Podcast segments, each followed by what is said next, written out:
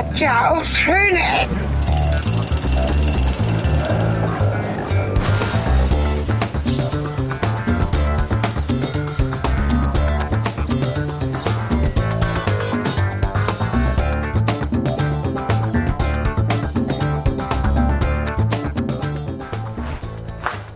Hallo und willkommen zurück zu den schönen Ecken. Wir befinden uns ja, an der Eisriesenwelt. Ich bewege mich gerade den Berg hinauf, um an einer Führung teilzunehmen durch die Höhle. Die Eisriesenwelt ist ähm, die größte Eishöhle der Welt. Nicht nur Deutschlands, sondern der Welt. Und ähm, da drin wird mit Karabit oder Karbidlampen ähm, eine Führung gemacht. Das heißt, da drin ist es stockfinster. Man erhält zum Beginn beim Reingehen eine Lampe.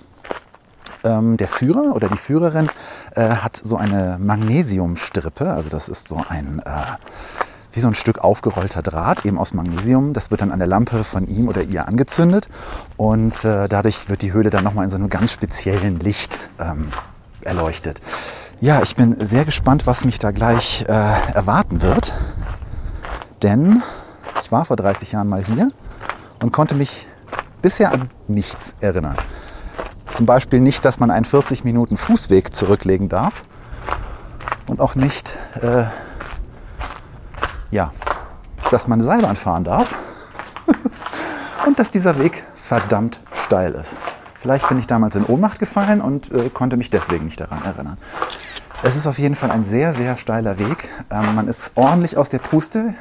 Ihr hört es vielleicht ein bisschen, ich schnaufe, Entschuldigung dafür. Ähm, und es ist absolut nicht barrierefrei. Äh, in der Höhle gibt es 1400 Stufen und auch der Weg hier hoch ist äh, super steil, ähm, sehr kiesig, also hier liegt Kies. Ja, ich bin jetzt fast oben. Es ist ein wahnsinnig, wahnsinnig cooler Ausblick von hier. Also allein für diesen Ausblick äh, lohnt es sich schon. Eintrittspreise sind übrigens bei äh, 35 Euro, wenn ihr online bucht und 39 Euro, wenn ihr vor Ort kauft. Ich hatte hier einen kleinen Fauxpas, weil ich wirklich um 14.57 Uhr in die Station reingestolpert bin. Ähm, und um 15 Uhr ist letzter Einlass. Deswegen habe ich die 39 Euro bezahlt und ich finde, das ist es auch bisher allein wegen des Ausblicks wert. Äh, schauen wir mal, ob die Höhlenführung das hält, was sie verspricht. In diesem Sinne gebe ich jetzt mal an das nächste Segment ab. Bis gleich. So, das nächste Segment sind wir, wir beide tatsächlich. Genau, auch Hallo, von uns. Gegenwart, Sven. Ein herzliches Willkommen zu dieser Folge. Wir sind inzwischen äh, acht Monate später. Acht? Älter, nee, weiser, reifer.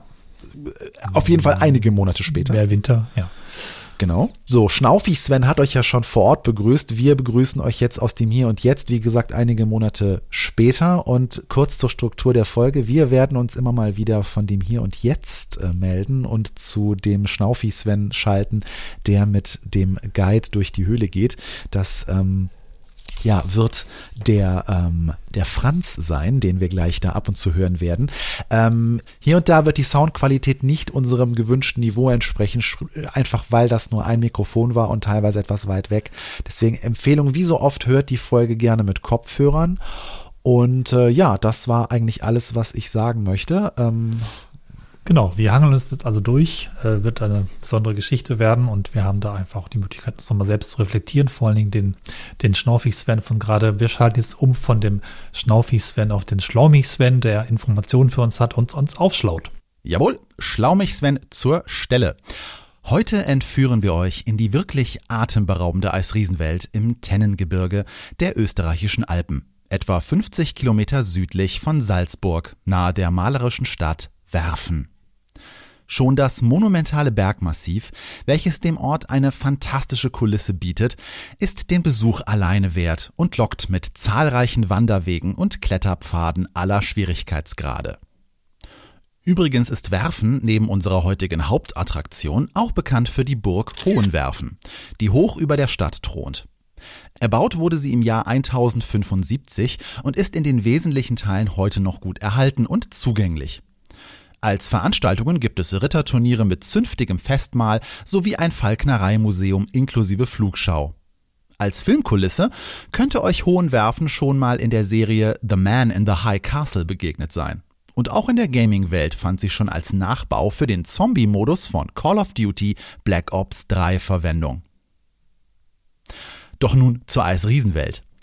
Die Eisriesenwelt ist mit 42 Kilometer Gesamtlänge nicht nur die größte Eishöhle weltweit, sondern birgt auch eine reiche Geschichte ihrer Entdeckung im Jahr 1879 durch den Salzburger Naturforscher Anton Posselt.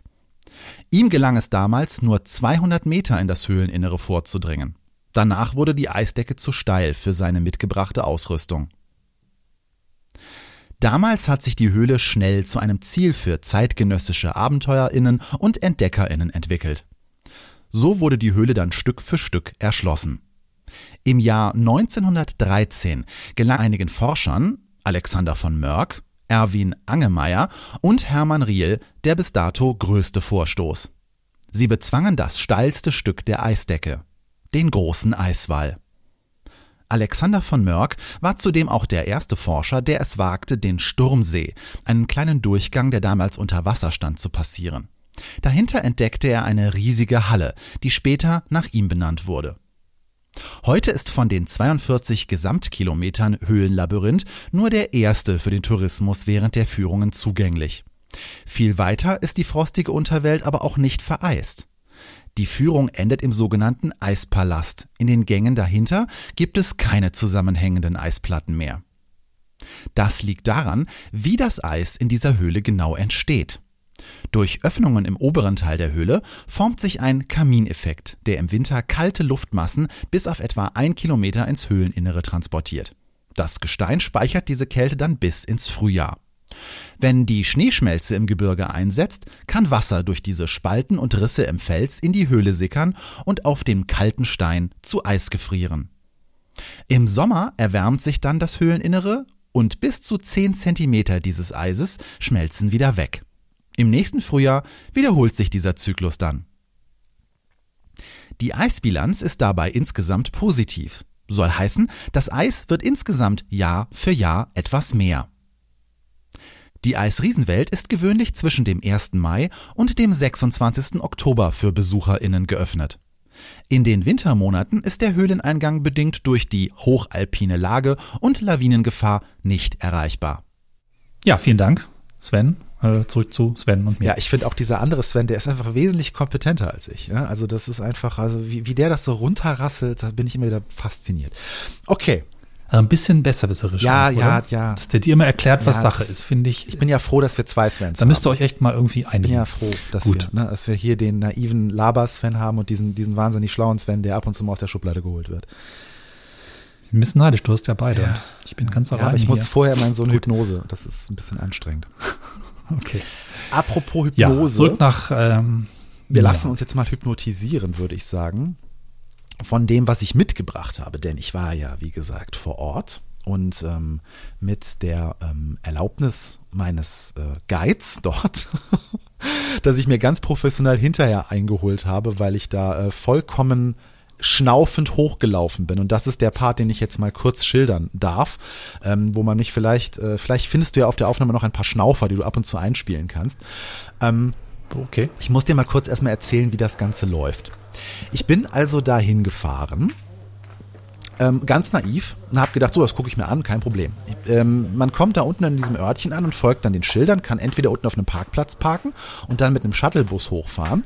Aber schlau und äh, abenteuerlustig wie ich ja bin, bin ich mit dem eigenen Auto da hochgefahren, weil ich vorher wusste, wir haben ja Internet, ähm, da oben gibt's einen mhm. großen Parkplatz und da kann man direkt vor dem Besucherzentrum parken. Ich da also einfach hochgefahren, so Drive, Drive, Drive, schön hier links, rechts, wunderbare Kurven, ganz toller Höhenanstieg, super Strecke, also ganz toll zu fahren, wirklich wunderschöner Ausblick. Und bei dem zweiten oder dritten Ausblick habe ich mir dann gedacht, Mensch, jetzt musst du aber langsam mal hier ein Foto machen. Also halte ich an, mach das Fenster runter, mach wunderschöne Fotos von dem Ausblick. Ähm, die seht ihr übrigens immer, wenn ihr dieses kleine Kamerageräusch hört, könnt ihr auf euren Podcatcher gucken oder auf mhm. schöne-ecken.de, dort in der Galerie scrollen, da findet ihr die. Und dann äh, will ich so dieses Foto abspeichern und auf unseren Instagram-Kanal posten und sehe dann plötzlich so, oh, die letzte Führung geht gleich los. Ähm, na gut. Also habe ich ein bisschen Gas gegeben und bin dann wirklich so eine Minute vor der letzten Führung für den Tag da ins Besucherzentrum gestolpert, habe mir da äh, unter Biegen und Brechen ähm, die, äh, die Karte, die ich eigentlich hätte online klicken können, dann doch noch irgendwie vor Ort gekauft. Die Dame hat mich ein bisschen schräg angeguckt, weil die Online-Tickets irgendwie fünf Euro günstiger gewesen wären. Ich habe mir aber wirklich Sorgen gemacht, dass ich dann irgendwie auf der Webseite irgendein äh, Cronjob mir da schon die die, die quasi so die, Schall, die, die Zeit umschaltet und mir sagt so, nö, Tickets kriegen sie jetzt nicht mehr. Und im selben Moment schaltet auch ihr Terminal um und dann kriege ich keine Tickets mehr. Also habe ich gesagt, nee, ist mir jetzt egal, mhm. ich zahle jetzt fünf Euro mehr, her mit dem Ticket. Dann habe ich mich dann noch äh, mehrfach in diesen, ja. du wusstest mal, wie die heißen, diese Absperrbänder, die man so ausrollen kann. Ja, Tensorbänder. Ja, genau. Da habe ich mich mehrfach drin mhm. verheddert, weil sie mir dann sagte, ich müsste trotzdem noch durch diese Sperre durch, damit ich gezählt werde. Also es war, es war von vorne bis hinten dilettantisch. So. Das sind diese Freizeitparkbänder, ne, für die, die sie nicht kennen. Zum Umstecken, Umkonfigurieren, lange Schlange, kurze Schlange, kreuz und Genau. So, ganz hübsch. Ähm, dann geht man von diesem Häuschen aus einen ganz schönen Pfad ähm, bis nach da oben und der ist echt steil. Und mit steil meine ich wirklich so schweißtreibend steil. Und das ist wirklich eine ganze Menge an Weg, dass man da zurücklegt. Äh, wir haben es eben den Fakten gehört. Ähm, und man ist da wirklich also ordentlich aus der Puste, weil man möchte ja gerne diese Führung noch erreichen und die hat quasi auch Aha. wiederum so ein Enddatum oder so eine Endzeit, wo sie dann losgeht. Man läuft also erstmal so zickzackmäßig diesen Berg hoch, ähm, ignoriert diesen ganzen wunderschönen Ausblick ähm, und steigt dann in eine kleine Seilbahn, wo man dann warten muss, bis die jeweilige Kabine wieder runtergefahren ist, weil es gibt quasi nur eine Kabine, die rauf und eine, die runterfährt oder sogar nur eine. Da bin ich mir jetzt gerade gar nicht sicher. Dann überwindet man quasi den Hauptteil der Höhenmeter, bis man dann eben bei dieser Höhle ähm, ganz oben äh, angekommen ist, äh, nämlich äh, 1640 Meter über dem äh, Meeresspiegel, glaube ich, ist es. Ähm, und von da muss man dann halt zu diesem besagten Portal auch nochmal so 20 Minuten laufen. Okay, wie, wie lange ist das jetzt insgesamt? Ähm, zeitlich? Äh, äh, also wir, wir, wir sind jetzt schon knapp, äh, ich glaube, sieben Monate nach dieser Veranstaltung, wo wir das hier aufnehmen. Ähm, ich meine, es wären so locker 40 Minuten oder 30 Minuten gewesen, die ich da mit Seilbahn bis vor das Portal gebraucht habe. Ja. Ich war sehr fertig. Das wird unten noch berücksichtigt und also wird ein Ticket so verkauft, dass man das ja. schaffen kann oder muss man das selber irgendwie im Griff haben, dass das irgendwie passt? Also grundsätzlich wird das so verkauft, dass man das schaffen kann. Ähm, man sollte jetzt aber äh, ne, äh, nicht allzu sehr trödeln, wenn es die letzte Führung ist. Ne? Also tagsüber okay. ist das ja nicht mhm. so schlimm, weil dann äh, nimmt man im Zweifelsfall dann die nächste, die losgeht oder so ähm, weil die gehen, glaube ich, so alle 10 oder 15 Minuten da über den Tag da oben los. Ähm, nur okay. eben, wenn man die letzte möchte, dann sollte man ein wenig stramm gehen und dann kommt man da ziemlich äh, gestresst und ziemlich aus der Puste an. Äh, ich weiß nicht, wann ich das letzte Mal so ein Herzkasper hatte, als ich da irgendwie dann ankam. Man läuft da durch so äh, schon kleinere Höhlen, die so quer durch den Berg führen, also so quasi Seitenausläufer des Berges dann so überbrücken, wo es auch schon echt kühl drin ist, also wirklich überraschend kalt, ne? auch schon so wenige Meter in den Berg rein.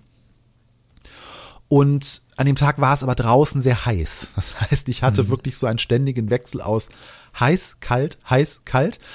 Also es war quasi der saunierte Bergsteigerich-Aufgang.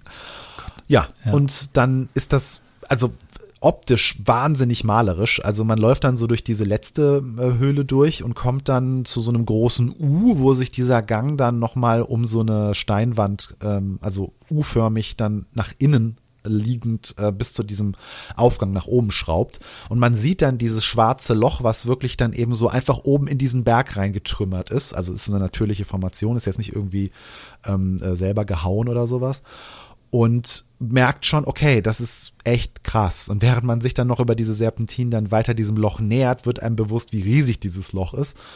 Und äh, es ist es ist wahnsinnig beeindruckend, weil du gleichzeitig halt noch runter in dieses Tal blicken kannst. Und es ist alles sehr hoch, äh, sehr grün, sehr über der Schneefallgrenze. Also unten ist grün, oben ist Schnee und kalt und komisch mhm. und verwirrend. Und es ist es ist toll, schon bevor man da ankommt. Ich konnte es halt nur null genießen, weil mhm. ich einfach nur gedacht habe, ich sterbe oder oder ich komme da an. Tja, keine Zeit für genießen. Ich finde es interessant, dass es so gebaut ist, aber es ist wahrscheinlich eine Topologie. Ne? Sonst kennt man es ja, ich denke jetzt die ganze Zeit an unsere andere Höhlenerfahrung zum Anfang der Tour. damals, wo man also einfach gemütlich hinfährt, Ticket kauft und reingefahren wird. Fertig.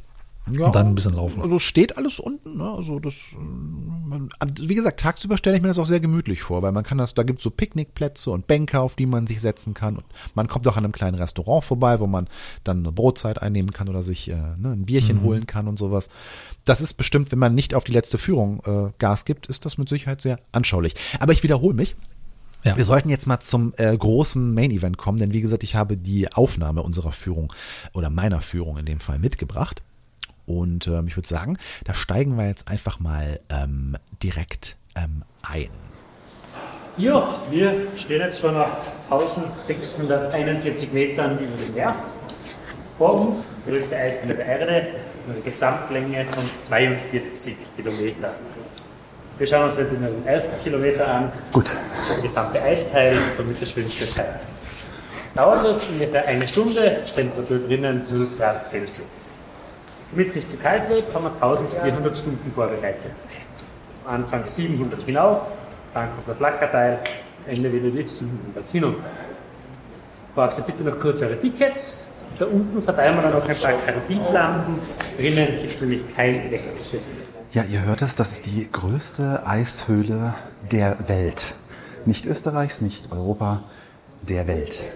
Übrigens ist hier Filmen und Fotografieren innerhalb der Höhle wirklich strengstens verboten. Ich versuche vielleicht gleich mal kurz mit dem Führer zu bonden, ob es vielleicht doch möglich ist, aber ich fürchte, diesmal gibt es keine Fotos. Aber wir sammeln ein bisschen Atmo für euch. Das mit den Fotos hat dann doch geklappt, deswegen schaut in die Galerie. Das war also kein Problem, weil gerade weil wir die letzte Führung waren, wurde uns das sehr freizügig gestattet. Jetzt hat man gerade gehört, dass wir da diese besagten Karbidlampen bekommen haben. Interessant ist aber dieses dieses, also diese, diese, dieses Gefühl, ne? Ähm, das war halt so, dass es äh, vor der Höhle so ein kleiner Raum, in dem die auf so einer Bank stehen und die würden dann vom Führer direkt angezündet, also vom Guide angezündet mit so einem, mit so einem kleinen Magnesiumdraht. Das heißt, der Guide läuft vorne weg und hat in der Hand immer so ein kleines, sieht aus wie so eine Drahtschlinge oder so eine, so eine, so eine Drahtrolle und da ist Magnesiumdraht drauf. Und den kann er mit seinem Feuerzeug oder äh, Streichholz, ich weiß gar nicht, was er dabei hatte, äh, anzünden und das leuchtet dann sehr, sehr hell für einen kurzen Moment. Das kann er sowohl kurze Zeit halt in der Hand halten, dann immer so den Draht nachschieben, oder er kann das äh, eben auf den Boden der Höhle fallen lassen. Das verbrennt relativ rückstandslos und kann dadurch quasi so Stimmungen so links und rechts vom Steg dann erzeugen. Das heißt, ne, da fällt dann so eine sehr helle Magnesiumlichtquelle aus seiner Hand dann eben neben den Steg auf das Eis und gibt dann halt nochmal so eine Atmosphäre, so eine Beleuchtung von unten, die ja irgendwie immer sehr, sehr stimmungsvoll ist. Ja, ich will gerade, ich bin gerade etwas, musste mir kurz vorstellen, ich habe mich gerade gefragt, wenn ich jemals Kabitlampen benutzt habe, ich glaube nie. Und Magnesium kennt man aus Chemieunterricht. Ja. Also ich finde es sehr faszinierend und bin ein bisschen neidisch, das nicht gesehen zu haben. Es war ja mal Idee, ob wir unsere Tour vielleicht dann irgendwie zurückmachen oder so, aber das hat sich alles durch die Zerteilung unserer Routen so nicht ergeben. Ja. Ja, die Kabitlampen selber, die sind gar nicht mal so hell. Die sind mehr so, dass man wirklich nicht stolpert. Ähm, ne, also die, so, ja. die, die kann man auch abstellen, so auf dem Boden kurzzeitig. Also die sind so mehr hoch als, als lang. Äh, machen aber eben durch ihr spezifisches Licht, was jetzt eher wärmer ist, also das Magnesiumlicht ist ja ein sehr kaltes, weißes Licht und jetzt die, die Kabitlampen sind eher so ein bisschen ja von einem wärmeren Ton. Und das ist ein schöner Kontrast, weil man in dieser Höhle dann diese Spannungen zwischen dem hellen, dem weißen, gleißenden Licht von dem Magnesiumband und diesen wärmeren Tönen von den Kabitlampen halt hat. Und dadurch ergibt sich so eine Art Zwergenprozession dadurch. Und es ist auch schön, dass man die ganze Zeit halt was in der Hand hat, an dem man sich so ein bisschen festhalten kann. Ne? Weil man der, mit der einen Hand hält man sich an diesen Geländern fest und mit der anderen hat man halt diese Kabitlampe. Das, das verhindert auch so ein bisschen, dass man dann doch permanent zum Smartphone greifen möchte und ein Foto machen will. Das ist auch das ist der Grund, ne? dass das, ähm, wenn du einem tatsächlich so in der Hand eine Lampe hast, in die man versucht dann trotzdem Fotos zu machen, dass das eigentlich doof ja. ist. Und dass er Sicherheitsgründe, ich glaube, es war ja in der ähm, Salzbergwerk auch so, dass man einfach nicht Handy in der Hand halten soll. Mhm, ne? Genau. Ja. Wobei es da wirklich auch nicht gerne gesehen ist. Also man wird wohl so bei den regulären Touren auch darauf hingewiesen. Bei uns war so die Ansage, ja, das ist jetzt die letzte Tour, ähm, es wird sich niemand gestört fühlen, nur lass den Blitz bitte weg. Ne? Logisch. Das wirkt ein bisschen ja, doof. Blitz, hm. und man kann die, man kann die Lampe dann kurz auf dem Brett unter sich abstellen und dann ein Foto machen. Nur ganz ehrlich, Leute, ihr wollt da keine Fotos machen. Also ihr könnt da unten Foto, also ihr findet jede Menge Fotos aus der Höhle auf, auf Google. Das sind halt alles, alles Eisskulpturen äh, und, und Eiswände. Ähm, konzentriert euch oder genießt diese Atmosphäre in dieser Höhle. Sowas habt ihr noch nicht gesehen, wenn ihr noch nie in einer Eishöhle wart. Und das ist einfach ganz, ganz toll. Und genießt einfach mal dieses Lampe in der einen, ähm, festes Geländer in der anderen Hand und saugt ja. das mal so richtig in euch auf. Also dadurch, dass ich ein bisschen durch das Hochsprinten im Stress war, brauchte ich überraschend lange, bis ich wirklich in diesem Feeling drin war. Ja, krass. Ich versuche auch gerade ein bisschen reinzukommen. Dann machen wir doch mal weiter. Ich brauche noch einen Moment, vielleicht. Hören wir bitte rein. Eingang ist zwindig, da gehen die Lampen aus, macht nichts, drinnen zündig es gleich wieder an. Ja, ich dachte, ich schaff's. Wow. Ich dachte, ich schaff's. Jawohl. Dann den linken Weg bitte und vor der Treppe dann stehen bleiben. Ah, ich bin ganz vorne. Und hier drin ist es wirklich stockfinster. Man bekommt Karbidlampen. Das sind ja so Grubenlampen, auf denen eine Kerze brennt. Okay, jetzt haben wir schon so oft das Wort Karbidlampe gehört. Was ist das jetzt eigentlich? Im Wesentlichen basieren diese Lampen auf dem Umstand, dass die Kombination von Karbidpulver und Wasser ein brennbares Gas erzeugt. Die Lampe hat dafür zwei Behälter, einen für das Karbidpulver und eben einen Wassertank. Per Ventil werden beide zusammengeführt. Diese Reaktion erzeugt Acetylengas. Das Gas fließt aus der Lampe heraus und kann kontrolliert angezündet werden. Es entsteht eine in Warmtönen brennende Flamme. Die Gasmenge steuert über das Ventil die Helligkeit der Flamme und ein parabolförmiger Reflektor hinter der offenen Flamme bündelt das Licht. Die historischen Lampen sind recht schwer und werden über einen Handbügel über dem vertikalen, zylindrischen Tank getragen. Ja, der Wind an der Tür, das ist der Austausch von kalter und warmer Luft. Der Wind ist für die Eisbildung zuständig. Zum Sommer, wenn es draußen wärmer ist als in der Höhle, bläst er hinaus. Der kann einen heißen Sommertagen bis zu 100 km/h schnell werden. Umso wärmer es wird, umso stärker wird der Wind. Im Winter, das ist das Wichtige, da dreht sich das dann um. Sobald es draußen kälter ist als in der Höhle, lassen wir die Tür offen und der Wind zieht hier hinein. Kalter Winterwind kühlt den Kalkstein ab auf bis zu minus 10 Grad Celsius und die Felsen speichern die Kälte. Im Frühling schmilzt der Schnee auf den Bergen, Schmelzwasser kommt durch Risse und Spalten in die Höhle rein und friert dann an den kalten Steinen fest. So kommt es zum Eis. Die Lampen bitte aufpassen, offenes Feuer, niemanden anzünden, zum Aufwärmen starten wir dann gleich mit den ersten 300 Stufen, dann die erste Pause. Alle 5 bis 10 Minuten gibt es eine Pause und ich erkläre ein bisschen was. Wenn es unterwegs Fragen geben sollte, ich bin der Franz. Ist denn jetzt auch äh, Eis in der Höhle drin oder ist das nur zu bestimmten Jahreszeiten? Das Eis ist immer. Ah, okay. Das ist die Definition der Eishöhle, eine permanent eisführende Höhle. Ah. Das älteste Eis ist so bis zu 5000 Jahre alt. Mein letzter Besuch hier ist 30 Jahre her, insofern habe ich einiges vergessen. Ah, ja. Unter anderem, dass es eine Seilbahn gab. Ich hatte in meinem Kinderkopf-Erinnerungsding war, die, war dieses Höhlenloch direkt über dem Parkplatz. Es ah, ist ja. lustig, wie so das Hirn funktioniert. Sehr. Jetzt verbringt man auch Ach, gerne. Da ist es ja auch. Ja. Und das hier ist jetzt dein Hauptjob oder machst genau. du das so als. Okay. Ich habe die Betriebsleitung über, also ich bin zuständig eigentlich für alles. Ah, okay. Da die ganze Instandhaltung, die Wege. Wow. Wie viel Prozent der 300 Stufen waren das bisher? Ja, jetzt haben wir 270. Ach gut. Ich habe bei 100 aufgehört mehr zu zählen. Ja, bei Reden und Zählen kriege ich eh nicht hin. Das erste Stück ist jetzt das anstrengendste, dann gibt es wieder Pausen. Ach, im Vergleich zu dem, was ich eben hatte, ist das hier ein Spaziergang. Ja. Da eben habe ich so Gas gegeben. Also, dass du rechts jetzt kommst. Ja. ja und deshalb schauen wir einfach immer am Weg. Ja, äh, man hörte gerade, ich habe versucht, die, äh, die Challenge zu akzeptieren, dass die Lampe nicht ausgeht, wenn man diese Tür öffnet. Ach so. Ähm, ja. Es, man kriegt's. Also ich habe es nicht hingekriegt. Es ist wohl auch ja. sehr selten. Man kann sich auch wirklich nicht vorstellen, wenn man so gesagt bekommt, ja, wir machen jetzt mal die Tür auf, da wird es ein bisschen windig. Du fliegst fast weg. Ja, 100 km/h sagt er, ne? 100 km/h. Ja, also es ist, es ist wirklich, ja. es ist wirklich krass. Also die Tür ist auch gar nicht so groß. Das ist so eine menschhohe Tür und ein bisschen breiter vielleicht. Und die wird dann einfach so aufgemacht und man ist nicht darauf vorbereitet, was da rauskommt. gedanklich bin ich irgendwie so bei Herr der Ringe. Wir sind irgendwie in Ja. den Minen von, von Moria und die Zwerge passen dann noch durch. Und wenn man die Tür aufmacht, kommt da erstmal der Geist rausgeflogen und macht. Sehr, sehr gute, sehr guter Vergleich. Ja. An Moria habe ich mich auch so ein bisschen erinnert gefühlt. Ähm, ist lange her, dass ich da war und den Film gesehen habe. Insofern passte das so ein wenig. Es ist sehr verwunschen, wenn diese Tür aufgemacht wird, ja. Cool. Ja. Und ähm, ja, also wie gesagt, nicht geschafft, diese Lampe zu beschützen. Ich glaube, das ist auch der Witz, weswegen sie sie draußen überhaupt anzünden. Damit vielleicht Ah so ja, ein paar okay. Leute Mhm. das einmal im Jahr schaffen, keine Ahnung.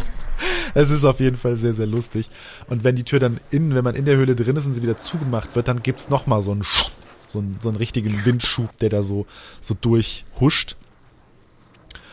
Und ja, äh, ja, man hat ja auch gehört, dass sie die Tür halt äh, ne, zur Regulierung auch nutzen äh, und auch auflassen müssen teilweise, damit eben der natürliche Austausch in der Höhle irgendwie stattfindet. Weil ja auch in der, in der Natur halt da diese, die Winde halt durchziehen und überhaupt für dieses Eis verantwortlich sind. Ja. Aber die Tür ist dann ansonsten. Ja, die ist da einfach nur, damit es nachts zu ist und niemand da rumläuft. Ansonsten ist da halt dieser Windaustausch sowieso unterwegs und macht das, was er seit 5000 Jahren macht. Ganz ehrlich, die Frage habe ich mir auch gestellt und dummerweise habe ich vergessen, sie zu stellen. Also äh, dann wirklich an jemanden, der es mir beantworten hätte können, zu stellen. Ähm, ich weiß nicht, ob das der Wahrung der Höhle dient im Sinne von, dass das Eis da auch ungestörter drin bleibt und sie das quasi auch kontrollierter handhaben können, wie der Windflow so ist, weil er sagte ja, dass sie die halt zu be- bestimmten Jahreszeiten aufmachen, um dann eben diesen Austausch zustande kommen zu lassen. Weil ich denke mir, sonst wäre zur Absicherung der Höhle ein Gitter ja auch ausreichend. Stimmt. Ja. Und dann würde der Wind halt immer seinen natürlichen ähm, ja, Weg gehen. Ja. Ähm, wenn ich jetzt so recht drüber nachdenke, könnte ich mir vorstellen, das ist aber wie gesagt Spekulation, äh, dass diese Tür dafür sorgt, dass wenn man drin ist, man nicht wegfliegt. Ne, dass nicht so unkontrollierte Scherwinde durch die, durch die Höhle hindurch huschen Ja, und die Lampen nicht ausgehen, oder? genau während da Leute drin sind. Ja. Denn wie gesagt, als man da unten stand und die Tür noch auf war, es fegte die ganze Zeit so ein richtig infernalischer Wind um einen rum. Deswegen könnte ich mir vorstellen, dass das wie gesagt dann im ganzen Teil der Höhle der Fall ist, wenn diese Tür nicht geschlossen ist. Ja, okay, verstehe. Ähm, meine, meine etwas äh, idiotische Frage mit so, äh, ist denn immer Eis in der Höhle? Das ist natürlich jetzt sehr verwirrend, wenn man so die Fotos sieht, wo überall Eis zu sehen ist. Ähm, das ist tatsächlich so, wenn man reinkommt in die Höhle, ist erstmal nur Stein und man sieht ja auch nicht viel. Wenn man kommt von draußen erstmal alles sehr hell, alles Tages, Tageslicht und sowas rein. Die Augen brauchen so ein bisschen, bis sie sich dran gewöhnt haben, trotz der Karbidlampen. Und man geht tatsächlich ein paar Meter, bis dann so das erste Mal so eine Eisfläche oder so eine Schneefläche einfach auftaucht. Und deswegen ist meine Frage so im Nachhinein, wenn ich sie jetzt höre, dann denke ich mir so, warum hast du diese idiotische Frage gestellt, Sven, aus der Vergangenheit? Aber ich erinnerte mich daran, dass, wie gesagt, im ersten Teil der Höhle ist alles noch so brauner Stein und grauer Fels. Ja. Und dann schält sich so ganz gruselig aus der Dunkelheit dann plötzlich so diese erste weiße Fläche. Es ist ein ganz tolles Gefühl.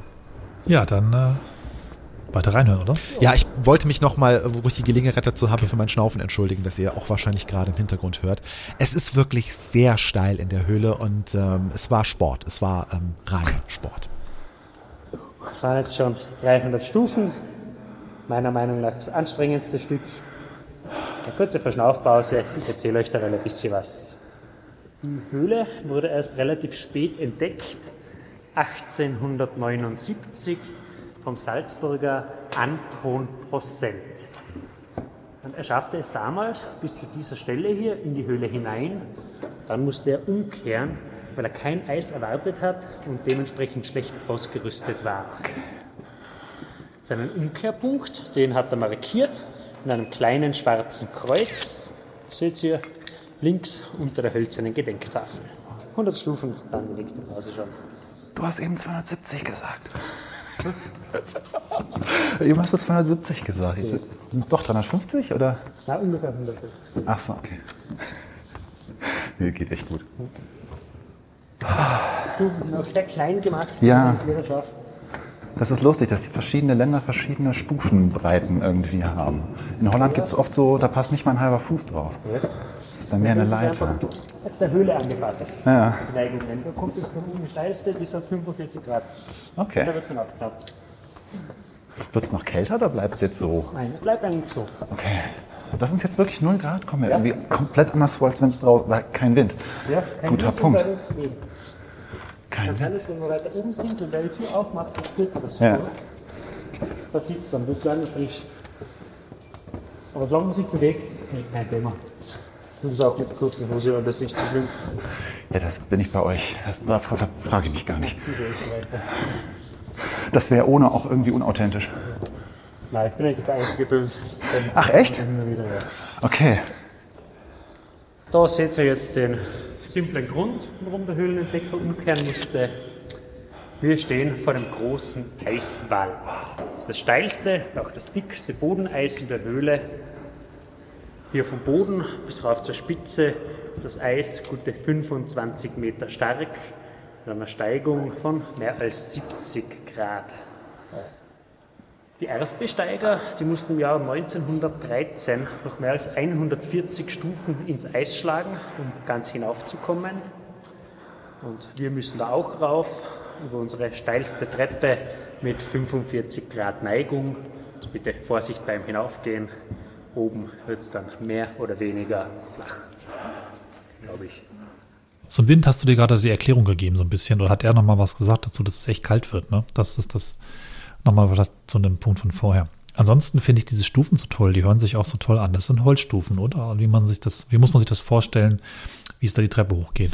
Ja, äh, kurz zu dem Wind. Ähm, also die Temperatur ist überraschend angenehm da drin. Es ist zwar nominell unter Null äh, oder nahe Null, man spürt das aber nicht so, weil er sagt ja zu Recht, Weil die Tür zu ist. Genau, die Tür ist zu und es ist Ja. kein Wind. Und ohne Zugwind und ohne eine Luftbewegung ist das überraschend gut auszuhalten. Und da man sich ja die ganze Zeit bewegt, also wer denkt, er müsste da mit dreilagiger Winterjacke rein, ähm, bitte nicht. Also nehmt euch Zwiebellook mit, dass ihr euch da drin entkleiden könnt, weil es wird überraschend äh, warm so, wenn man da so die Stufen rauf und runter geht. Und speaking of Stufen, genau, ähm, wie kann man sich das vorstellen? Im Grunde ist diese Höhle wie so ein, ein, ein, ein Wurmgang, der sich so ähm, durch das Gestein durchwindet. Der wird mal dicker und mal schmaler. Und mehr oder weniger sind die, die Wände der Höhle dann eben mit dicken Eis, äh, ja, also richtigen Eiswänden äh, voll. Und die sind sehr glatt. Man blickt also, er hat das ja gerade ähm, als den großen Eiswall beschrieben, der 25 Meter dick ist und eben dieser dieser erste große äh, dieses erste große Hindernis für die eigentliche dann später nach dem Anton Posselt hinein in die Höhle gegangene Eisexpedition war. Und die Treppenstufen sind so fünf Zentimeter dickes Holz, ähm, natürlich sehr ausgetreten, sehr massiv ähm, teilweise Metallgeländer, teilweise Holzgeländer, aber alles sehr stabil. Also da hat man nirgendwo das Gefühl, dass man jetzt irgendwie so ein bisschen wankt oder schwankt oder das Geländer nachgeben könnte. Also das ist wirklich sehr, sehr gut und sicher gewartet. Ähm, Höhenangst braucht man jetzt meines Erachtens nach nicht haben, weil der Untergrund, sei es jetzt Eis oder ähm, Holz, äh, Holz, Stein, relativ nah ist.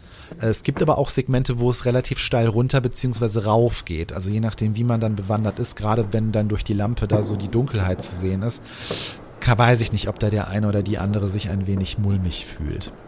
Ja. Ja, sonst habe ich keine Fragen. Versuche mich weiter einzudenken.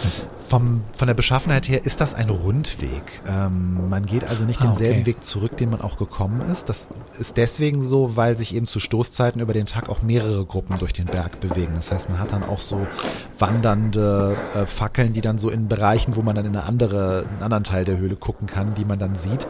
Und teilweise kreuzen sich die Wege. Wobei kreuzen das falsche Wort ist. Es gibt so Bereiche, da sind die sehr nah beieinander und man könnte auch auf den anderen Steg rübergehen. Ähm, das haben wir auch zum Schluss dann, das hören wir gleich, ähm, gemacht, um mal so eine, einen anderen Teil der Höhle noch zu sehen. Ähm, man begegnet aber, wie gesagt, auch anderen Gruppen. Und dadurch, dass wir die letzte Gruppe waren, ähm, kam uns aber wirklich dann nur noch so der, der, der, der letzte Guide irgendwie entgegen. Und ab da waren wir alleine in der Höhle.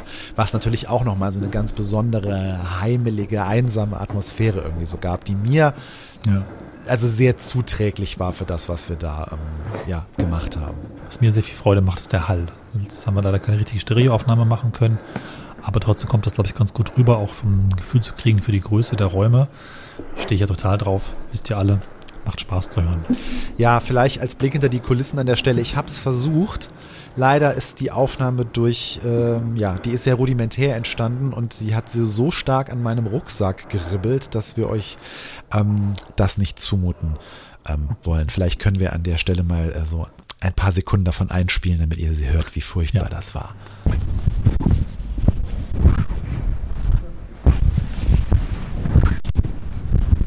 So.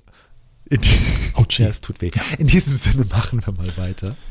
Die Führungen bei uns, die gibt es schon seit 1920, also mehr als 100 Jahre. Bereits damals hatten wir diese Karbidlampen und das Magnesium als Beleuchtung benutzt. Und heutzutage machen wir es hauptsächlich aus Tradition, was einfach ein anderer Eindruck ist. Die Führungen waren damals noch ein bisschen anders, gab nämlich keine Wege, keine Treppen, man musste mit Steigeisen an den Schuhen über den Eiswall hinauf. Außerdem gab es keine Seilbahn, auch keine Straße, Wer in die Höhle wollte, musste also von Werfen aus zu Fuß 1000 Höhenmeter aufsteigen, vierstündige Führung durch die Höhle, abends alles wieder runter, musste also einigermaßen motiviert sein. Das Eis hat sich in den letzten 100 Jahren auch recht stark verändert. Das Bodeneis hier unter uns zum Beispiel, das war damals gute 7 Meter tiefer. Wächst also relativ schnell in diesen Teil der Höhle und seit den 1920ern haben wir hier einen Zuwachs von mehr als 30 Prozent. Ich finde es interessant, nochmal dieser Aspekt der Erinnerung. Wir hatten das ja schon ein paar Mal auch in der Tour, ne, die eigentlich abgeschlossene Tour drin, wie sehr sich in 30 Jahren noch Erinnerungen verändern. Und ähm, ich vermute mal so ein bisschen, dass unser Gehirnfeld auch so funktioniert, dass danach noch so viel Krasses und auch Prägendes passiert ist, dass sich das irgendwann so draufschichtet und dann ist das irgendwann noch ein bisschen weg. Ich nehme mal schon an, dass es dich als Kind auch sehr bewegt haben muss und bestimmt auch eine lange Weile in deinem Kopf war oder weiß ich gar nicht. Ich finde das auch sehr interessant. Jetzt bräuchte man fast nochmal so einen Gehirnforscher. Dieser Aspekt, wie das eigentlich sich verändert, verdeckt wird und nur noch Fragmente übrig bleiben. Ne? Ja, also da war ich mein eigener Gehirnforscher, weil ähm, ja. es war wirklich wie weggeblasen. Also wie das, also das sagt mir eben wirklich, dass das Hirn eben keine Festplatte ist, auf die man irgendwie zugreifen kann und alles eins zu eins wieder abspulen kann. Das wird vom Gehirn irgendwie zusammenkomprimiert auf, du warst mal in einer Eishöhle. Ja. Ich habe aber weder an das Interieur noch an den Zugangsort, ich meine mit einer Seilbahn da hoch.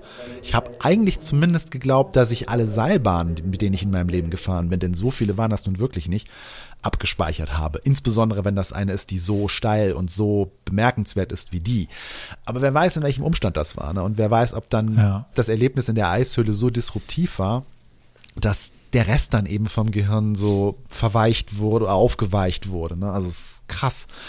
Ich glaubte ja. wirklich, der Eingang wäre direkt am, am Parkplatz. Aber vielleicht ist das ja. eine ganz andere Höhle. Es ist, glaube ich, ich habe es mir gerade so vorgestellt, das Gehirn ist auch so ein bisschen wieder so Dinge, die strahlen richtig krass rein und machen auch eben diese Erinnerungen und dann verblassen die aber auch und lassen so nach, wie so eine ähm, Leuchtstelle auf der Netzhaut oder einer alten Kamera, wo dann irgendwie irgendwann der Punkt dann noch so ein bisschen zurückbleibt und sich irgendwas eingebrannt hat, aber der Rest ist dann irgendwie auch weg. Und was auch noch hinzukommt, dass das Erzählen von Erinnerungen und sich daran erinnern natürlich auch jedes Mal was verändert. Wenn ich es vielleicht irgendwie beim ersten Mal ganz großartig erzähle, dann wird es vielleicht stärker im Laufe der Zeit, aber möglicherweise war es eben gar nicht so. Ne? Das ist halt echt faszinierend. Ich finde, ganz kurzer Seitenexkurs auch was ein Grund ist, warum wir diesen Podcast machen. Ne? Wenn wir auf unsere alte Folgen rausholen, da ist dann noch mal eine Möglichkeit, sich wieder relativ präzise zu erinnern an Situationen, an Geräusche und Dinge, die wir mal, mal gemacht haben oder die auch in der Zeit wichtig waren. Also ich finde, das ist ein spannender Aspekt, der sich ja durch die ganze Tour gezogen hat und hier wieder auftaucht. Ja, auf jeden Fall. Also ich bin gespannt, wie ich mich in weiteren 20 Jahren dann an diesen äh, Besuch in dieser Höhle erinnere. Und dieses Mal habe ich ihn sehr deutlich festgehalten. Insofern habe ich Aha. da eine Chance, das, das nachzuvollziehen. Ja. Du ähm, kannst ja äh, hiermit im Kalender eingetragen, ähm, vielleicht nicht reinhören in diese Aufnahme, 30 Jahre lang bitte nicht. Und dann machen wir irgendwann eine Erinnerung und dann hören wir uns an, was wir aufgenommen haben. Ja. Und was du aufgenommen hast für dich. Ja. Vielleicht ähm, ist das nochmal ein spannender Effekt zu äh, ein Beitrag zur Gehirnforschung. Und jetzt höre ich auf mit vermessenem Quatsch. Mhm. Wobei man jetzt auch die, dieses, diesen Punkt der Erinnerung bei dieser Höhle ganz besonders mit auf die Waagschale legen sollte, denn wir haben ja gerade so ein bisschen gehört, die Höhle selber verändert sich auch. Äh, und wir werden im Laufe dieser Folge noch an einer bestimmten Stelle feststellen, dass sie sich weit mehr verändert, als ich in diesem Moment der Führung überhaupt nur zu ahnen hoffe, wage, glaube, wie auch immer.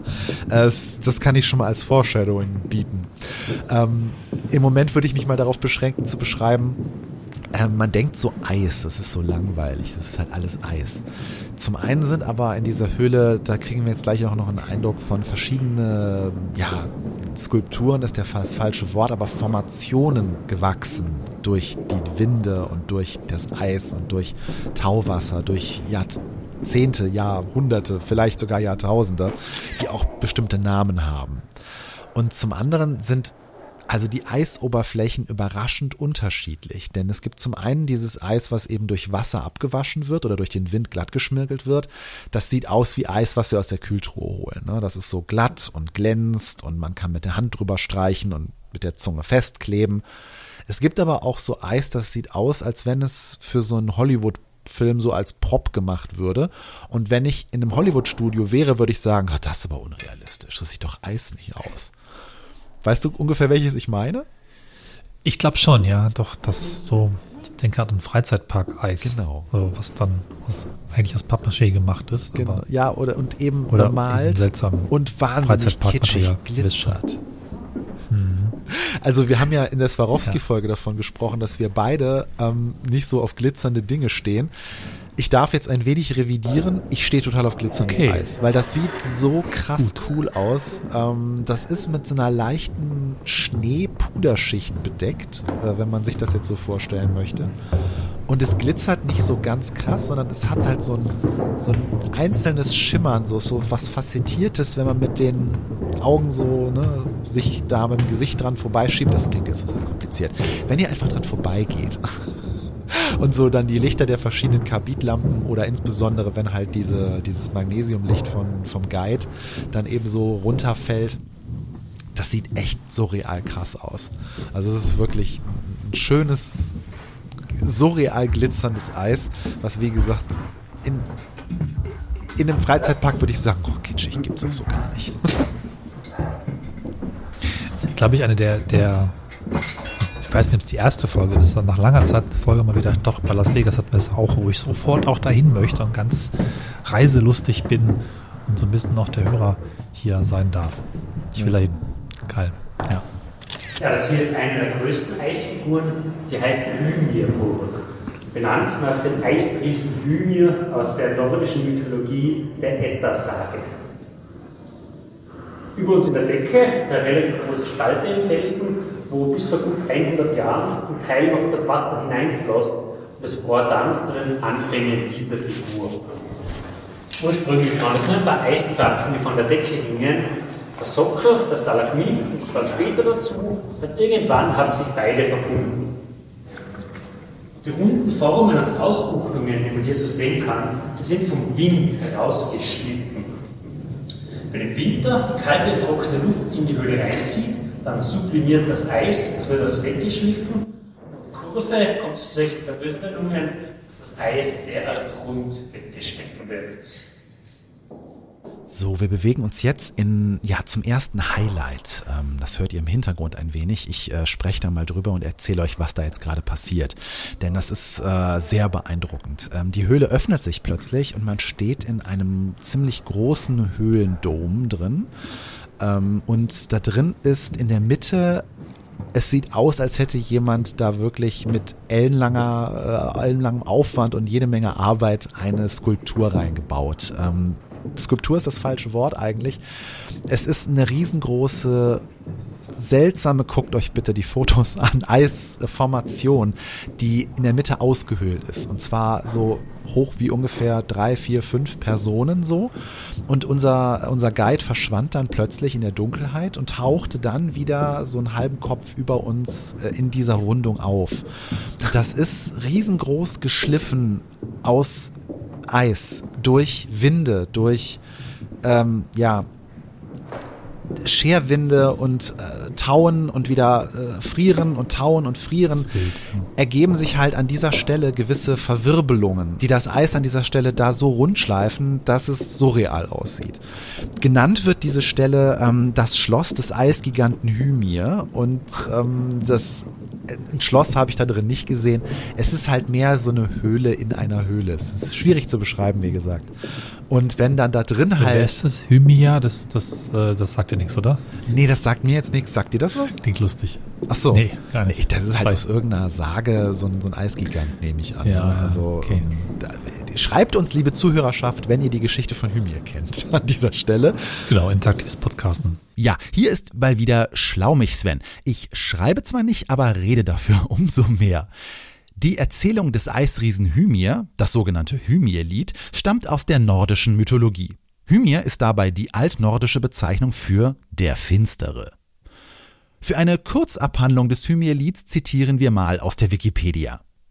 Hymirs wesentlicher Beitrag scheint da zu sein, dass er einen Kessel besitzt, der groß genug ist, damit der Meeresriese Ägir Bier für alle Götter darin brauen kann. Irgendwann nimmt der Donnergott Thor dann Hymir zum Fischfang mit. Vielleicht als Dankeschön für das Bier oder den Kessel.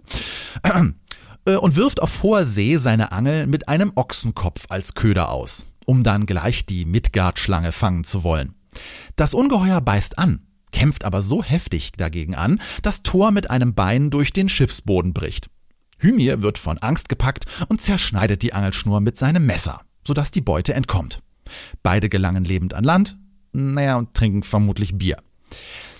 In einer anderen Version des Liedes ist Thor dann wohl so sauer über die verlorene Beute, dass er Hymir kurzerhand erschlägt. Naja, nordische Sagen halt. Zurück vor Ort.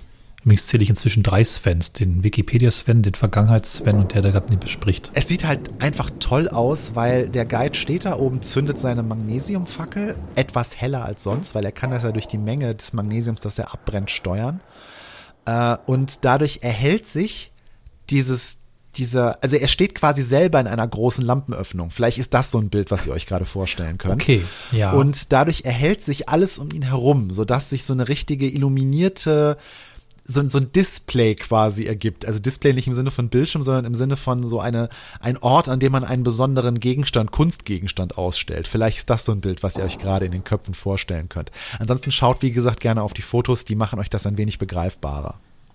Also wirklich, das war mein erstes Highlight und einfach so skurril, auch weil sich der Gang halt einmal um dieses Gebilde herumschlängelt und man das Ganze auch nochmal von der Rückseite sehen kann. Und da äh, erzählt er jetzt eben, dass äh, die ersten Führungen in dieser Höhle schon 1920 stattfanden, aber damals gab es eben noch nichts, was heute dort äh, eben zur Convenience gebaut wurde. Also angefangen bei der Straße, die ich mit meinem Auto hochgefahren bin und fast zu spät kam, über diese Seilbahn, die eben dann noch mal locker ja. 600 bis 800 Höhenmeter überwindet äh, und auch noch nicht mal diese Stiege und äh, Wege und Treppen innerhalb der Höhle. Das heißt, Menschen, die sich diese Höhle um 1920 ansehen wollten, auch damals wurden schon Karbidlampen und die Magnesiumstreifen benutzt, die mussten eben Das erstmal Einzige, was gleich geblieben ist, Genau, das ist quasi das sind Einzige. die beiden Dinge, ja. Die mussten erstmal 1000 Höhenmeter außerhalb der Höhle überwinden. Also im Sinne von ne, Klettern, Laufen, gut zu Fuß sein, wahrscheinlich auch ein bisschen Bergsteigen. Und dann sich Steigeisen unter die Füße und Schuhe schnallen und dann diesen Eiswall, den wir eben schon beschrieben haben, diesen 25 Meter dicken mit 70 Prozent Anstieg hoch sich erstreckenden Eiswall innerhalb dieser Höhle. Und da haben wir ja eben auch schon so ein paar Höhenmeter auf den ganzen anderen Treppenstufen. Also da haben wir schon 300 bis 600 Treppenstufen hinter uns. Dann beginnt halt dieses erste Eis in der Höhle und äh, ja, das war eine ganz andere Zeit und die Führung dauerte damals auch noch vier Stunden und das ja. ohne den 1000 Meter Aufstieg zur Höhle hinweg. Und da oben gab es keine Übernachtungsmöglichkeit. Also Leute, Tourismus war vor 100 Jahren schwieriger. Ja, das war eine andere Körperlich Zeit. und schwieriger, wenn man in Höhlen wahrscheinlich auch eher was für besonders abenteuerlustige Menschen. Ne? Also das war nichts für den typischen Wald- und Wiesentourist, der oder die sich heute da so mal eben wie ich auf der Rückfahrt von Ja. einer Tour entscheidet, so, ach komm, so ein Eishöhlchen, das nimmst du noch mit, Schätzelein, weißt du. Vor 100 Jahren, die Podcaster haben sich das nicht anschauen können. Ne? Insofern Errungenschaften der Technik. Nee, die haben ja auch noch War ein das Podcast Wachszimmer erfunden dann wurde. aufgenommen und die funktionieren bei den Temperaturen nicht, Cornelis, das weiß man doch. Stimmt. Ja. Ähm, spannend auch, ähm, an der Stelle erzählt er uns, dass das Eis sich seit 1920 ähm, dass es zugenommen hat. Das ist also eine Stelle, wo bis zu 30 Prozent mehr Eis da ist, als es in den 1920er Jahren und eben danach auch noch war. Das wiederum, du hast es gerade vielleicht gehört, ja? wie heißt die Skulptur, die wir uns als nächstes angucken? Es war für mich nicht leicht zu verstehen hier. Okay, das ist der Ja. Eiselefant. Und Okay. da brauchte man dann doch eine Menge äh, Fantasie für. Das Besondere jetzt an dem Part ist wieder, man geht eben von diesem Schloss des Hymirs dann so ein paar Treppenstufen runter durch so einen kleinen Gang und kommt dann in einen noch viel größeren ja, Höhlendom rein, der also wirklich schon sehr beeindruckend war, weil das Licht der Karbidlampe schon fast die Decke nicht mehr erreicht hatte.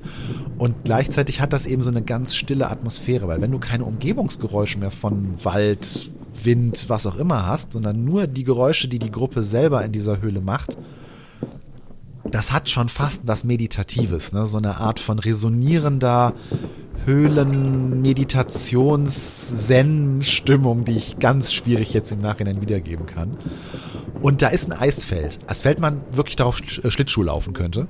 Und der Guide geht dann eben abseits von der Gruppe, die sich eben über diesen Steg aus Holz weiter bewegt, geht er übers Eis und läuft dann zu so einem, ja, Eishaufen, anders kann ich es nicht beschreiben. Und mit sehr, sehr viel ähm, Fantasie, äh, wenn er es dann halt so zeigt und erklärt, erkennt man da drin noch einen Elefanten. Äh, aufgrund dieser, dieser, dieses Zuwachses des Eises über die Zeit und der Veränderungen in der Höhle ist der Name Eiselefant aber jetzt wirklich schon im Laufe der Zeit und heute als äh, sehr fantasievoll zu bezeichnen. Ich finde es äh, interessant, mein Kopf macht die ganze Zeit so ähm, Tropfsteinhöhlen-Dingsies. Und anfangs hatten wir ja gehört, 5000 Jahre ist die Höhle alt. Das heißt, sie hat 5000 Jahre gebraucht, so zu wachsen. Aber nee, Eis wächst da anders. Es gibt Stellen, die sind 30 Zentimeter gewachsen in 100 Jahren. Ja. Oder weniger sogar. Ähm, also finde ich irgendwie faszinierend. Mit dem typischen Tropfsteinhöhlen-Ding, was alle kennen, wäre dann nicht so ein Elefant gewachsen in der kurzen Zeit. Richtig. Ja. Und das passiert eben, das ist auch bei dem Schloss des Hymirs äh, erklärt worden. Ähm, dort war noch, noch tatsächlich ähm, bis vor 100 Jahren eine Öffnung oben in der Höhle, wo Wasser in die Höhle reingeflossen ist. Das heißt, wenn es geregnet hat oder wenn Tauwasser war von dem Schnee auf Ja. dem Berg, dann lief eben Wasser in die Höhle und dort haben sich dann eben die gefrorenen Teile von unten und von oben getroffen, weil wie du, du hast gerade gesagt, ne, Stalagmiten und Stalaktiten, das sind ja die, die von oben und von unten dann entstehen. Die unten, die Stalagmiten eben, wenn Eis auf den Boden tropft oder Wasser auf den Boden tropft, in Steinhöhlen eben durch Sedimentablagerung und in Eishöhlen natürlich eben dadurch, dass das Wasser gefriert. Und die Stalaktiten, die eben von oben herunterkommen, wo das Eis eben runterläuft, die treffen sich irgendwann und haben dann eben diese, diese runde Form ge geschaffen, die dann eben vom Wind glatt geschliffen wurde. Ne? Also dadurch ergibt sich überhaupt so eine Höhlung, dadurch, dass sich diese oberen und unteren Schichten dann eben treffen und dadurch, dass es eben Stalaktiten und Stalagmiten sind, eben in der Mitte ja eine Höhlung offen bleibt, weil die sich ja nur an einem bestimmten Punkt treffen. Es ist super schwierig zu erklären. Ich weiß das da draußen, dass ihr euch gerade an den Kopf fasst wahrscheinlich. Deswegen, wie gesagt, die Fotos helfen an der Stelle. Das sind die Grenzen, wo auch der Podcast ähm, dann scheitert, das vernünftig zu erklären. Pool für die heißen Sommertage. Swimmingpool für die Hot Summer Days. Also ist künstlich angelegt. Das Becken, das füllt sich bis zum Ende der Saison, bis zum Weg rauf mit Wasser. Ja. Draußen regnet, dann dauert es ein paar Stunden und dann tröpfelt es herinnen auch überall. Und der Weg da im Durchgang würde sonst unter Wasser stehen, deshalb haben wir dieses Becken gemacht. Und jemand hat schon geschwommen hier. Ja, Idioten-Höhlenführer. Ja. Aber ihn gibt's noch, ja? Ja, schon. Irgendwo da drin gibt es ihn noch. Ah, gut. Da passiert ja nichts. Da bleibt er ja frisch. Diese ähm, Eissäulen, die oben drauf so halb rund sind, ist das dann, wenn Wasser von oben durch die Höhle tropft und dann sich so auftürmt? Genau, das sind dann die Eisstalagmiten. Ja. Jetzt, wo du Stalagmiten gesagt hast, fiel mir ein, dass ich mal in Posteuner war. Ja. Aber das ist keine Eishöhle, ne? Das ist, genau. Wir haben hier überhaupt keine Tropfsteine. Ja gut. Tropfeis ist ja auch was. Ja. Bevor die Frage war, im Frühling war hier eben zu, das Pickeln wird dann immer frei. Okay. Das ist so die Aufgabe. Wie lange dauert das? Wir haben zwei Monate Vorbereitungszeit gesagt. Also wir fangen Anfang März an zum Herrichten und erst Mai sperren wir immer auf. Wow. Die Dame an der Kasse sagte, dieses Jahr sei es besonders schön. Woran macht sich das so fest? Wir sagen jedes Jahr, es ist so schön wie Ah, du sollst mir noch nicht die PR-Geheimnisse äh, verraten. Also jedes Jahr vor Abendstein kommt das Fernsehen mal vorbei. Zeit im Moment, ich sage jedes Jahr, heuer ist es so schön wie noch nie. Okay. Was jetzt besonders schön ist, zum Beispiel dieses Glitzern und Funkeln. Ja, ja. Das ist der Raureif. Das gibt es nur im Frühling. Das ist einfach von der Luftfeuchtigkeit kondensiert und friert dann fest. Und im Sommer ist es dann zu warm, da verschwindet das innerhalb von ein paar Tagen dann. Ja. So, das. Nein, noch ist es kalt genug. Ja, vor allem jetzt im Frühling ist es auch schön, weil das Eis ist noch frischer und viel klarer. Herbst ist alles schon so ein bisschen gräselig und ein bisschen angetaut. Ah, okay. verdreckter, weil auch weit über 150.000 Leute pro Jahr kommen. Das macht sich dann schon bemerkbar. Macht man denn hier so an den, in den Jahrzehnten auch irgendwie fest, dass man so, weiß ich nicht, schlechte Luft in dem Eis dann als Ablagerung erkennen kann? Wird das Eis ein bisschen trüber über die Jahre? Das ist uns jetzt nicht aufgefallen. Okay. Also, da unten haben wir eine kleine Sektion, das ist die Schichtbildung. Da haben wir Schicht analysieren lassen, die über 2000 Jahre alt ist. Die schauen genau so. Einmal Okay. trüb, einmal klar. Das hängt immer auch mit der Temperatur zusammen. Sehr, sehr langsam friert das Wasser, dann wird es extrem dunkel und klar, das Eis. Wenn es sehr schnell friert, wird es weiß und wild. Okay. Ja, das hier ist eine der größten Hallen der Höhle. Heißt Alexander von Mörkdom. 70 Meter lang, 40 Meter hoch. Und darüber befinden sich nochmal gute 400 Meter Gestein, bis man wieder ans Tageslicht kommt. Jetzt wird die Tür offen, jetzt spürt man leicht den Luftzug. Ah ja. Alexander von Mörk war ein Forscher, 1913, auch Erstbesteiger des Eiswalls. Ein Jahr später verstarb er im Ersten Weltkrieg im Alter von 27 Jahren. Einer seiner letzten Wünsche war es, hierher in die Höhle zurückgebracht zu werden. Dieser Wunsch wurde erfüllt und hier steht seine Urne. Sehr lebendige Höhle. Ja, also weit spannender, als ich es mir vorgestellt habe. Also vor allem weit abwechslungsreicher, als ich es mir vorgestellt habe. Ja, auch, dass die Höhle auch Jahreszeiten hat. Ne? Das ist also im Frühling bestimmte, ich weiß nicht, wie er es genannt hat, diese, diese Der Raureif. Reif, Ra- genau, Raureif, eigentlich von draußen nur bekannt gibt. Und ich war gerade auch so ein bisschen, ah, Frühling, ne, ist jetzt schon ein bisschen her und habe ihn gedanklich ein bisschen in der aktuellen Jahreszeit drin gehabt, aber das ist natürlich Quatsch. Du warst ja im Mai, ne? Warst du, glaube ich, da? Genau im Mai. Ja, gute Zeit für die Höhle, habe ich gerade gehört. Also schon ziemlich cool. Also was ganz anderes als eine Tropfsteinhöhle, die sich eben nicht den Jahreszeiten so stark Ja. anpasst. Vielleicht ein bisschen, ne? Das sollte man auch wirklich nochmal herauskehren. Ähm, wenn ihr euch die Höhle anguckt, dann kommt am besten so im Frühling. Äh, denn wie gesagt, oder wie äh, uns der Guide gerade erklärt hat, so ab Juli spätestens ist dieser Raureif verschwunden. Das ist genau dieses Glitzern, was ich ja eben schon so, so, so, ja, lebendig versucht habe zu beschreiben, was ich als das Highlight so empfand, wenn man sich diese verschiedenen Eissorten ähm, anschaute. Und er sagte ja auch, dass das Eis halt so zum Herbst denn dann ein bisschen ja, abgegrabbelter und, und, und langweiliger aussieht, einfach weil es eben sich dann im Frühling neu bildet und dann halt frisch und schöner aussieht. Und weil natürlich schon je nachdem, wie weit man das anfassen kann und wie weit es vom Weg entfernt ist, da schon eine ganze Menge an Leuten dran vorbeigegangen ist. Was ich noch mal gerade äh, wo ich mich gerade erinnert fühlte, was meine Gedanken äh, vor Ort gemacht haben und ich das relativ schnell dann wieder durch andere Themen verdrängt hatte, aber jetzt gerade kam es wieder hoch, war, dass er sagte, da sind 400 Meter Gestein über uns. Ja, mhm. Was, ähm, ich weiß, man, man sagt diesen Satz nicht, aber was macht das mit dir? Ja, das habe ich mich auch gerade gefragt. Also das ähm, da taucht natürlich der Gedanke auf, ist das wirklich safe? Hält das wirklich gut?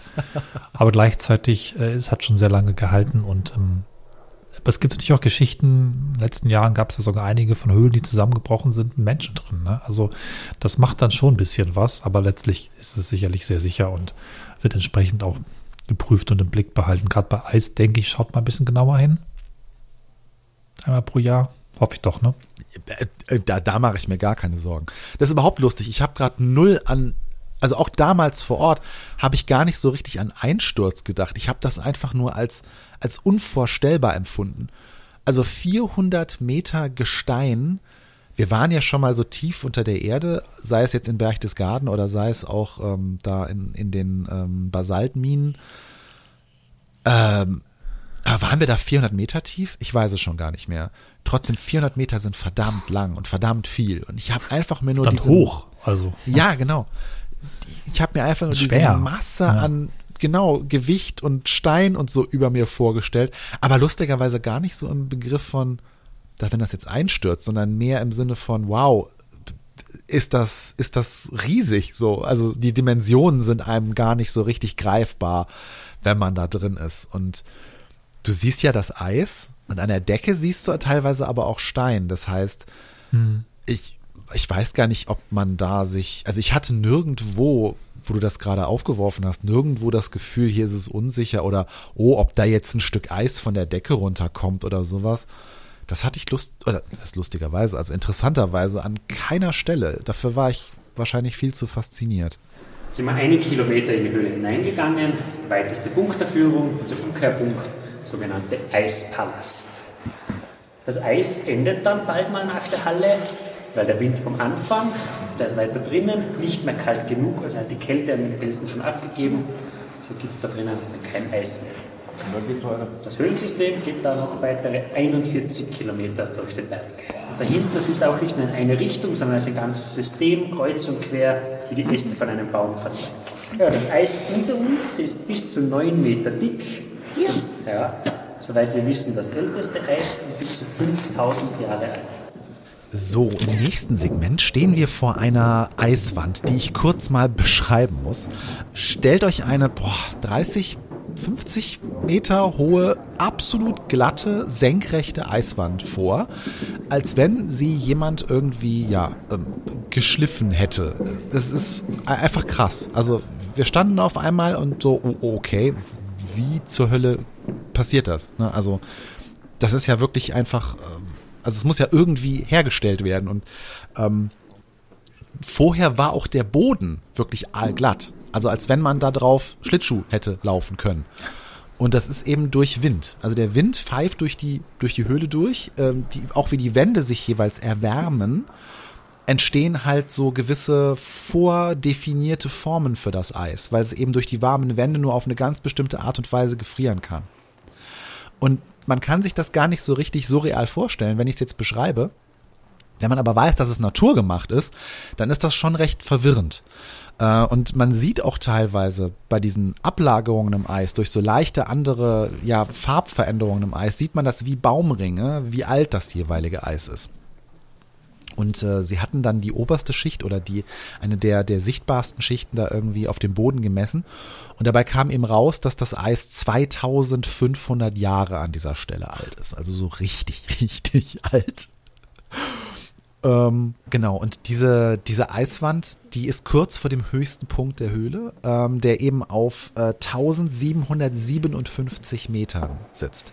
Das mhm. heißt, innerhalb der Höhle legt man so roundabout äh, 100, ja, 120 Höhenmeter zurück. Also das ist schon einiges, was man da eben auf den Stufen so macht. Das sind so ein paar Stockwerke, die man da läuft. Wie kommt es, dass dann der Boden hier genau flach ist und dann da diese Kante drin ist? Das Eis ist in den letzten 30 Jahren zweieinhalb Meter angewachsen. Ha. Wie das heißt, das ist jetzt alles weggeschliffen das Bodeneis wächst jetzt wieder nach. Die Wand schleift immer weiter weg, dann ein ewiger Kreislauf. Okay. Theoretisch wäre dann irgendwann komplett verfüllt wieder, da gibt es keinen Wind mehr, Fels würde sich erwärmen, Spalte geht auf, Wind pfeift durch, schleift es wieder weg. Und dass dann da ein rechter Winkel fast entsteht, ist tatsächlich dann durch den Wind Zufall. Und weil genau hier das Wasser im reinrinnt von beiden Seiten, das steht okay. und friert dann fest. Okay, wow. So, die zweite Frage war, ob man Treppen schon ändern musste wegen dem Eis. Die Treppe ist, wir glauben, aus den 50er Jahren. Drüber sind jetzt 5 Meter Eis und dann der neue Weg. Okay. So, das war das Highlight, was ich eben noch äh, versprochen hatte, als wir über die so Überraschungen in der Höhle und Veränderungen in der Höhle gesprochen haben. Ähm, man darf sich die Situation, in der wir gerade waren, folgendermaßen vorstellen. Wir steigen einen sehr, sehr steilen Gang abwärts. Also wir sind mittlerweile wieder im zweiten Teil, wo es zurückgeht. Ah gut, äh, in meinem Kopf geht die ganze Zeit nach oben. Nee, nee, Wichtiger Hinweis eben als ich meinte, runter, okay. wir sind auf 1757 Metern, ja. das ist dann eben quasi der, die, die Spitze des Aufstiegs und seitdem sind wir dann eben wieder bergab zurück zum Eingang gegangen. Und die abstiegenden Treppenstufen waren teilweise wirklich steiler. Also da geht es geht's ein bisschen rabiater so länger runter, weil hm, landläufig glaubt man ja irgendwie runter geht einfacher als rauf, bis einem dann die Knie schlottern. Und der Gang ist wunderschön gewesen, weil der war sehr eng und äh, wird aber durch den Wind, der hochgeschliffen, also der hoch äh, weht, größer geschliffen im Laufe der Zeit. Und der war deswegen schön, weil sich da sehr ja, ich kann das eigentlich nur wie so eine Feldzeichnung bei einem Dackel umschreiben. Entschuldigt diese komischen Vergleich. Aber da sind so immer wieder verschiedene Gesteinssorten und Eisschichten so gescheckt ineinander. Also immer so, so fleckenweise ist dieser Gang quasi Eis, Gestein, Eis, Gestein und dann auch so verschiedene okay. Färbungen von Gestein. Ähm, ähm, kurzer Einschub. Wer sich gerade fragt, was ich hier mit äh, wie das Fell bei einem Dackel meinte, ich meinte diese umgangssprachlich bezeichneten Tigerdackel. Also das ist so eine Feldzeichnung bei Dackel. Ähm, wenn ihr jetzt noch mehr Fragezeichen auf den Augen habt, ähm, denkt einfach an ein normales, geschecktes Fell. Egal ob bei Dackeln oder Katzen oder Pferden. Danke. Und man läuft da so durch und duckt sich auch teilweise, je nachdem wie groß man ist. Und auf einmal hat man so ein Brett vorm Kopf. Also im wahrsten Sinne des Wortes. Da guckt so ein Stück Holz oben aus der Decke aus so einer Eisschicht raus. Ja. Das war das, was er gerade beschrieben hat. Da guckt nämlich der untere Teil einer Stiege, also einer Treppe, aus der Decke des Gangs, durch den man durchgeht. Und er beschrieb das auch als, wir glauben, die ist so aus den 60ern oder den 50ern. Also sie wissen es teilweise gar nicht mehr. Und da führte eben mal eine Treppe so quer über diesen Gang, der jetzt eben sich mittlerweile neu gebildet hat und wieder vom Wind ausgeschliffen wird. Also diese Hülle verändert sich dann doch innerhalb von 50, 60, 70 Jahren so radikal, dass dann schon mal fünf Meter Eis plötzlich an Stellen sind, wo sie vorher nicht waren und ganze Treppenstufen und also ganze Treppenfluchten eigentlich einschließen. Und das ja. war echt ein krasser Moment. Du stehst da so und guckst und denkst dir, wow, okay, schön. Das heißt doch, diese, die Wege werden sehr oft neu gebaut oder wie entwickelt sich das dann vom einen zum anderen? Dass da ein Stück Brett am Kopf ist, da muss ja zwischendurch, also wann ist der Weg von oben nach unten? Brain, mein Fuck. Ja. Äh, das passiert teils eben über die Jahre einfach und teils äh, eben durch sogenannte Waschungen. Äh, man kommt da an so Leitungen entlang, wenn man die Gänge lang geht, die eben Wasserleitungen sind, die wirklich von dem Team der Höhle da durchverlegt wurden. Und damit werden die, wird die Höhle zum einen einmal im Jahr eben von solchen ne, Drecksablagerungen und Schmutz und Sand und so eben aus, ausgewaschen. Ja, ja ne, mit so Schläuchen, dass die eben einmal die Höhle quasi vernünftig durchspritzen können. Und ich nehme an, das ist jetzt wieder Spekulation, liebe Hörerschaft, dass dadurch dann eben auch, wenn sich irgendwo dann eben Gänge so weit verengen, äh, können dann eben mit dem Wasser, was vermutlich ein bisschen wärmer ist, dann eben auch äh, ja entweder Eis hinzugefügt werden, wenn es kalt genug ist, oder eben ausgespritzt werden. Da bin ich jetzt an der Stelle ein bisschen überfragt. Das wäre eine sehr schlaue Frage vor Ort gewesen, die man jetzt leider im Rücken wirkenden Fall nicht mehr stellen kann. Hm. Na gut. Ja, diese Waschungen. Hm, fangen wir mal so an. Grundeigentümer der Eisriesenwelt sind eigentlich die österreichischen Bundesforste. Seit 1928 dauerhafter Pächter und Betreiber ist aber der Salzburger Verein für Höhlenkunde. Jedes Jahr braucht es etwa zwei Monate Arbeit des Teams, bis die Höhle wieder für die Öffentlichkeit zugänglich ist. Dazu gehören Ausbesserungen aller Planken, Geländer und Seile, die den Weg bilden, Weghauen versperrender kleinerer Eisformationen, aber auch das Erschließen neuer Wege, wenn die Höhle über die Jahre mal ihre Wandformationen so stark verändert hat, dass das eben notwendig ist. Dafür sind eben auch die erwähnten Wasserleitungen an neuralgischen Punkten in der Höhle verlegt. So können Gänge ausgespült und Bassins, die sich durch das Tauwetter bilden, abgepumpt oder auch strategisch aufgefüllt werden. Wie das genau funktioniert, war leider im Nachhinein bei der Recherche nicht ganz herauszufinden. Da interessiert sich scheinbar im Netz nicht so richtig jemand für. Wenn ihr aber inspiriert seid, äh, die Eisriesenwelt durch uns jetzt zu besuchen, dann fragt doch bei eurer Tour gerne mal und schreibt uns. Aber es wird auch ausgehauen. Also es wird auch mit Pickeln gearbeitet. Er sagte mir eingangs, ähm, dass äh, zu den Aufgaben der Höhlenführer ähm, dort eben auch gehört, dass sie die Wege halt ähm, begehbar halten. Also sprich, da werden dann hier und da schon mal ähm, rausstehende Eisformationen abgehauen und abgetragen und dann eben mit dem Waschwasser rausgespült. Und ähm, ja, irgendwann ist dann eben ne, das Eis so dick, dass man sagen muss, so, hier müssen wir mal einen neuen Gang anlegen. Aber das passiert natürlich nicht so Zentimeter für Zentimeter, sondern da wird dann eben gesagt, so, jetzt machen wir mal hier einen neuen Gang und den da oben, den waschen wir nicht mehr regelmäßig aus. Ne? So kann man sich das wahrscheinlich vorstellen. Ja, faszinierend bleibt einfach lebendig, diese Hülle. Das ist einfach, hat mich jetzt komplett überrascht, war mir nicht bewusst, dass Eis so dynamisch ist. Ne? Ja, gerade Eis, ne? Also das ja. man ja so als statisch wahrnimmt, wenn es einmal gefroren ist. Aber klar, durch, ne, er sagt ja auch, dass Regen in die Höhle reinläuft und dann eben diesen besagten Raureif, der eben dann so glitzert im Sommer, äh, im, im Frühling bildet. Ähm, plus halt der Wind, der da durchpfeift, ähm, Nebel, verschiedene Temperaturen im Sommer, wenn dann es dann doch draußen äh, so warm wird, dass es auch in der Höhle dann leicht über Null ist und dadurch dann auch eine leichte Tauung einsetzt. Das ist, das muss total faszinierend sein, wenn man das jeden Tag sieht und dann so im Laufe der Zeit diese langsamen Veränderungen wahrnimmt. Am spannendsten ist man, ist aber wahrscheinlich wirklich, wenn man so, weiß ich nicht, alle fünf Jahre da mal hinfährt und noch Erinnerungen ans letzte Mal hat, ne? Ja. So, und dann, ja, nach langer, langer Tour ähm, kommen wir jetzt mal langsam zum Ende der äh, Führung durch die Höhle und ähm, sehen gleich wieder Tageslicht. Ja, liebe Leute, haben wir es schon wieder geschafft. 1400 Stufen hinter uns gelassen. Alle wieder Tour. Aber beim Rausgehen bitte wieder auf den Wind aufpassen. Die Lampe gerade geradeaus am Brett abstellen, durch meine abstellen. Falls ihr Fragen habt, sehen wir uns draußen gleich nochmal. Hoffe, dass es gefallen hat. Recht herzlichen Dank für den Besuch. Wow, der Wind, der ist Wahnsinn, der hier rauskommt. Das ist unvorstellbar. Sehr schön. Sehr gut. Vielen, vielen Dank. War sehr, sehr Ja, Das eindrucksvoll. freut mich. Freut mich, wenn es gefallen hat. Ja. Alles Gute. Komm gut nach Hause. Dankeschön. Ciao. Wisst ihr, der war echt total Ja. cool. Ja, der klingt auch cool. Ich hätte den gern ein bisschen direkter, also mikrofoniert Ja, gehört. Aber so, damit sind wir, glaube ich, durch. Äh, haben aus vielfältigen Blickwinkeln uns diese Höhle, ich durfte es mir nur vorstellen und die Fotos anschauen, ihr auch. Ähm, werden wir da einfach uns da mal eingedacht. Ich finde es eine kolossale, tolle äh, Erfahrung nochmal, das so mitzunehmen. Ich fahre bestimmt irgendwann hin, ihr auch. Aber ich glaube, das reicht für heute und wir ja, machen jetzt hier den, ähm, den Sack zu und die Tür auch zu, vor allen Dingen kein Wind mehr und ähm, verabschieden uns hier aus der Gegenwart. Aber äh, ich glaube, der, der Schnorfi-Sven da in der Höhle ist noch nicht ganz fertig und hat auch noch ein paar letzte Worte zum Schluss dieser Folge. So, ich bin wieder unten aus dem Besucherzentrum raus. Ich war jetzt sehr fix unterwegs. Die ganze Führung hat, ähm, also was heißt Führung? Die Führung an sich dauert so ungefähr eine Stunde, zehn Minuten.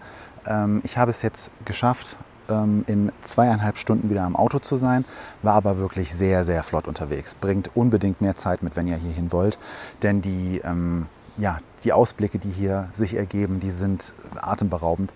Ähm, wunder, wunderschön. Hier oben gibt es auch noch ein kleines Restaurant, ähm, in dem man äh, sich noch nach oder vor der Tour ähm, hinsetzen kann und was trinken oder was essen kann. Ähm, es gibt einen Souvenirshop, logisch.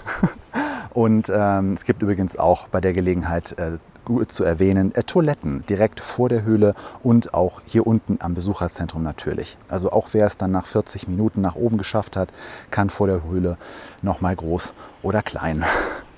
Ja, ähm, wie hat mir das Ganze jetzt gefallen? Ähm, fantastisch. Habe ich Kritik ähm, an der Sache hier? Nein, eigentlich nicht groß. Ähm, als Empfehlung vielleicht, ihr solltet als äh, Gäste wirklich beherzt fragen, ähm, auch wenn ihr englischsprachig seid, was wahrscheinlich relativ unwahrscheinlich ist, wenn ihr unseren deutschsprachigen Podcast hört. Ähm, aber äh, auf jeden Fall solltet ihr wirklich beherzt fragen. Ähm, sprecht mit dem Guide, ähm, habt Spaß, ähm, keine Berührungsängste, dann erfahrt ihr wesentlich mehr, als an den Stationen in jeweils Deutsch und Englisch erzählt wird. Das so als kleinen Tipp. Ja, ich würde hier definitiv wieder herkommen. Bringt nur, wie gesagt, drei, mindestens vier, fünf Stunden am besten Zeit mit, wenn ihr hier richtig was essen wollt, wenn ihr die Atmosphäre genießen wollt, wenn ihr hier richtig Freude haben wollt. Ähm, ja. Gibt es noch irgendwas zu sagen zum Schluss? Nein, ich glaube nicht. Außer, dass es mir, wie gesagt, extrem gut gefallen hat und es sich definitiv gelohnt hat, auch für den relativ hohen Eintrittspreis. Aber das ist halt wirklich ein, eine einzigartige ja, Möglichkeit, die größte Eishöhle der Welt einfach zu erleben. Und die Leute hier sind wirklich alle extrem nett. In diesem Sinne, bis zum nächsten Mal bei Schöne Ecken. Wir hören uns in drei Wochen wieder.